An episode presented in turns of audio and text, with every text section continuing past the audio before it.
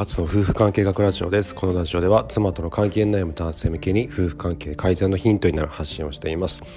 と今日は風邪をひいてしまって全然声が出ないんですけどちょっとお話ししたいなと思います。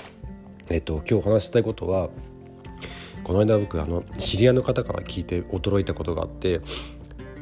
あのコミュニケーションってあるじゃないですか。あれってこうあのなんだろう話すと聞くっていう領域の能力なんですけど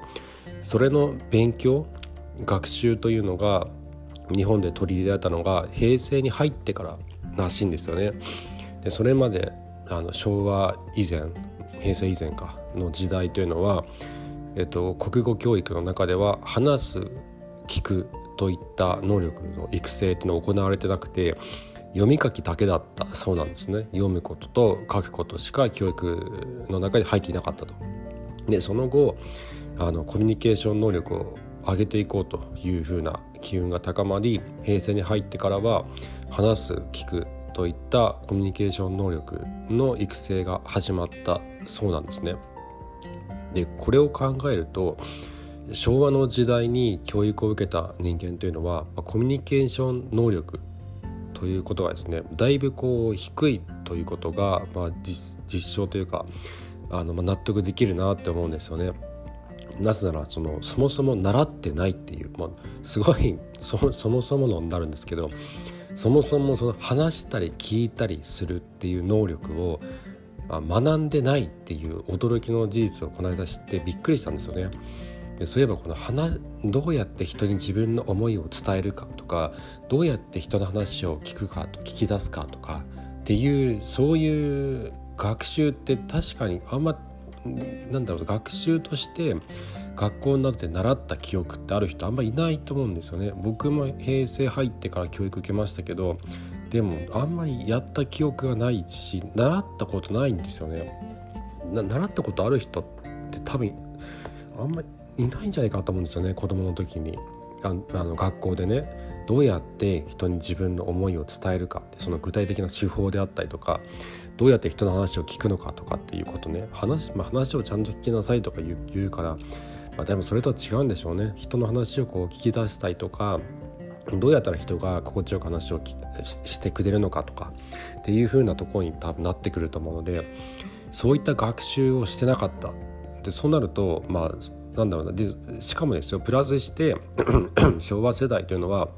あの家父長制の影響が色濃く残っている世代なんですよね、まあ、平成も多いですけど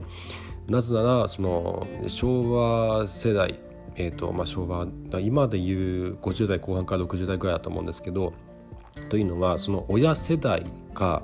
昭和の初めとかだったりするんですよね。もっとこれ家父長制の影響が色濃くて。なぜなら前もお話したように明治民法の中で家父長制っていうのが法律としても盛り込まれてるんですね。女性には何の権利もなくて、えっと、長男だけが全てを引き継いでいくっていうもう家制度の武家社会が行っていた家制度のの制度をそのまま民法の中に入れてしまった当時人口の10%しか当たらない武家社会のルールを残り9割の全く関係ない暮らししている残り9割の人たちに当てはめてしまったんですよね。そのそれがために、えーと、明治以降っていうのは家父長制の制度というのが入ってしまって人々の倫理観にもそういった家父長制というのが倫理倫理として刻まれてしまったっていうことなんですね。これこの間僕古典ラジオっていうラジオが好きでよく聞いてるんですけどそこで話したことであこれは面白いなと思ったのが人が変わっていくにはあの順番があると。あの古典古典ラジオの深井龍之介さんって方おっしゃったんですけどまず社会が変わっていくと。まず社会がえーと、必然性を持って変わっていく。でその変化に対して制度が次に追いついてくると。社会が変わったままでね何も制度が整っていないとあのなんだ社会がこう乱れてしまうので、まあ、制度が整められていくと。でそうすると次に倫理観が作られていくと。こうあるべきだよねってこうしこれやんなきゃダメだよねとかっていうふうな倫理観が作られていくと。でこれってその明治民法の話を思い出すとまさに制度ですよね法律という制度の中に家父長制という制度をもう男尊女卑と家父長制を盛り込んでしまう無理やり制度としてしまったと。でこうなってくると次はこう倫理観こうあるべきそうあるべき男はこうあるべき女はこうあるべきみたいな倫理観が育ってくるでその倫理観のしがらみから抜け出せなかったのが明治大正昭和平成だと思うんですよ。で今やっとこの時代になって令和になってやっと僕らはなんかおかしくないっていうふうに思い始めてるタイミングだと思うんですよね。だからこういろんな男尊女卑に関するあの発言とかで炎上したりとかあの、ね、オリンピックの代表の人の男尊女卑の発言でめっちゃ炎上したじゃないですかあんなこと10年前で考えられないですよね10年前とかももう男尊女卑発言とか普通にその辺に転がってて炎上なんか一切しなかったのにここ数年でそういう流れになってきたっていうのは人々のそういった考えというのは変わってきてつまり社会が変わってきてるってことだと思うんですよね。そうなってくると次は制度が変わってくる。っていうことであの同同性婚とかねそういった制度を今変えようとしてますよね。なかなか国会が変えようとしませんけど次は多分そういった制度が変わってくるんだろうなと思うんですよ。で最近アメリカでパスポートにあの性別 X っていうのがプラスになるとかなったっていう話がニュースが流れてて、性的マイノリティの方たちが自分は男でもないし女でもないとなのにあのパスポートには男とか女とか自分がこう納得できない性を書くことになると。なので、えっと、そこに対そこに対してそういった性性的マイノリティの方向けに X というふうなカテゴリーを作ったっていうのがあってこれはまさに制度が生まれた瞬間だなと思ったんですよ。社会が変わっていって制度が変わっていった。で次は多分倫理観が変わっていくんだと思うんですよね。そうあるべきだよねって。そう性的マイノリティってちゃんとそう許容されるべきだよねって。X って性別あるべきだよねっていう風な倫理観が多分次はあの作られていく段階なのかなって思ってるんです。だ日本においては制度が今からこう作られようとしてもう作るためにいろんな人が頑張ってる段階だと思うので多分この制度が整えられてくる56年して制度が整えられていってその後ね倫理観が芽生えていくから多分今このそういったあの家父長制とか男尊女卑とかで苦しんでいる男女の方たちがあの精神的に救救われるようになるのは多分78年後とかなのかなと思うんですよね。多くの人の倫理観が変わってくるタイミングで変わってくると思うので。でちょっと話ずれちゃったんですけどでそのコミュニケーション能力の、えーと、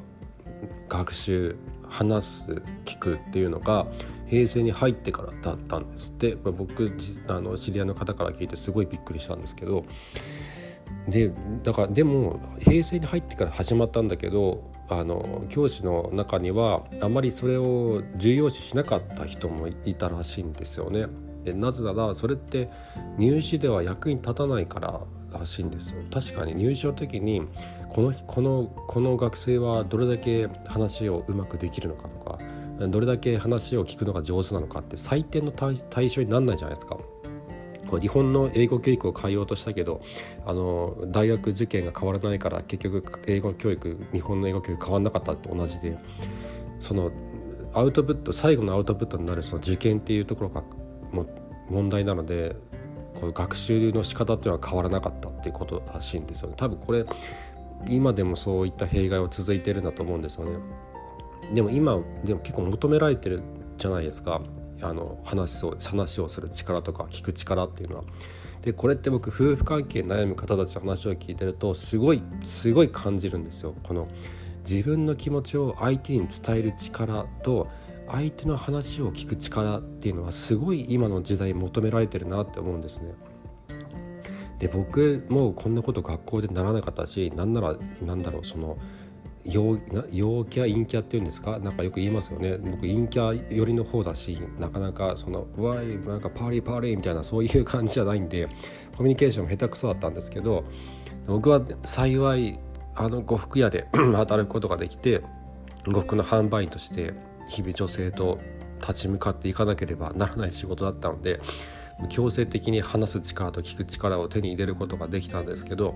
だけど多くの人はおそらくですよおそらく社会に出てて苦労する苦労してるんだろうなと思うんですよその女性とのコミュニケーションとかにおいて。でそれはなんだろうその女性の口説き方とかそういうことじゃなくて普通の会話なんですよねそのあなんだろうその2人でいて2人だけでポンといてそこでななんてことない会話で2人が楽しめるっていう普通の日常生活これが難しいなぜなら話す方法とか聞く方法って習ってないからなんですよね学習としてじゃ。これはね大きな問題だなと思ったんですよね。じゃあ今からじゃどうするのかっていうと、まあ、それを学んでいくしかないのかなってでそれは多分遅くはないんだろうなと思うんですよ子供の時に習わなかったからといって大人になってもダメかっていうとそうでなくて僕自身そうだし僕も子供の時にそんなねスピーチとかディベートとかほとんどやった記憶ないんですけど働き出し212歳ぐらいの時にたった1年半働いた呉服屋での経験が今でも僕生きてるんですよね。それが生きてるからこそ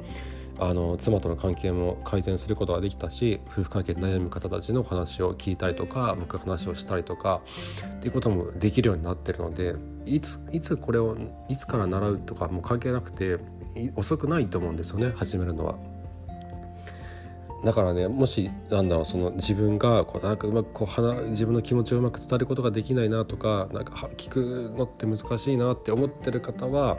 もうそそりゃそうだよねって話なんですよ。僕それ話聞いてて思ったんですけど学校でそれは習ってないと。読む聞くしかできいや習ってないと。英語学習に近いですよね。英語も学校で読む書くしかならなくて話し方とか発音とかなんかリスニングは一応やるけどスピーチとかやんないじゃないですか。多分それと同じようなものであの英語をこう話せないじゃないですか僕らって。読み書きはなんとなくできるけどなんかじゃあちょっと今日はこの題材について10分話してもらおうかみたいな。言われても絶対話せないじゃないですか。話せる人いると思うんですけど多くの人はなんか難しいと思うんですよね。話すことできないしそのバーとか言われて全部理解することは難しい。読み書きはなんとかできるけどっていう本当に英語学習に近いなと思って。だからこの英語学習日本における英語学習英語学習の問題点と比べるとすごい分かりやすいと思うんですよ。日本人が話す力聞く力が低いっていうのは習ってないからそれは英語と同じように話す話し方とか聞き方っていうのを習ってないってことなんですよね。だから自分はうまく話せないなとかうまく聞けないなって方はそんなに自分をこう否定しないでいいと思うんですよね。もうしょうがないというかもうみんなそういう風になっちゃってるんでそういう風な教育を受けちゃってるんである意味しょうがない部分だと思うんですよ。じゃあその上でどうしたらいいのかっていうのをこれから考えていけばいいだけだと思うんですよね。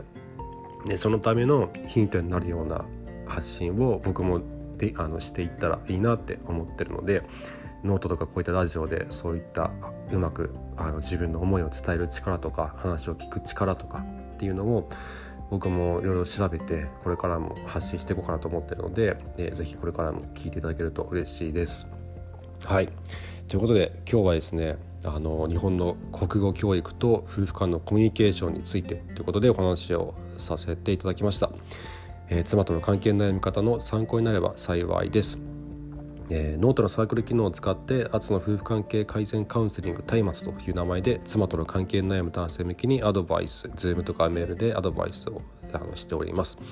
えー、妻との関係悩んでいて本気でどうにかしたいと思う方はぜひご連絡ください。これ一人でやるには本当無理があるんで一緒にサポートしてくれたりとか伴走してくれる人が僕はどうしても必要だと思うんですね。途中で嫌になっちゃうんではいぜひあのご連絡ください。あと質問箱の方は、えーと、夫婦関係に関するご相談男女問わず受けてますのでぜひこちらもご利用ください、えー、概要欄にリンクを貼っておきます。はいということで、えー、今回も最後までありがとうございました。この季節の変わり目であのあとコロナなんだろうな週なんちょだんだん落ち着いてきたせいで僕も気が抜けて風邪ひいちゃったんでぜひ皆さんもお気をつけください。はい。じゃあまた明日お会いしましょう。さようなら。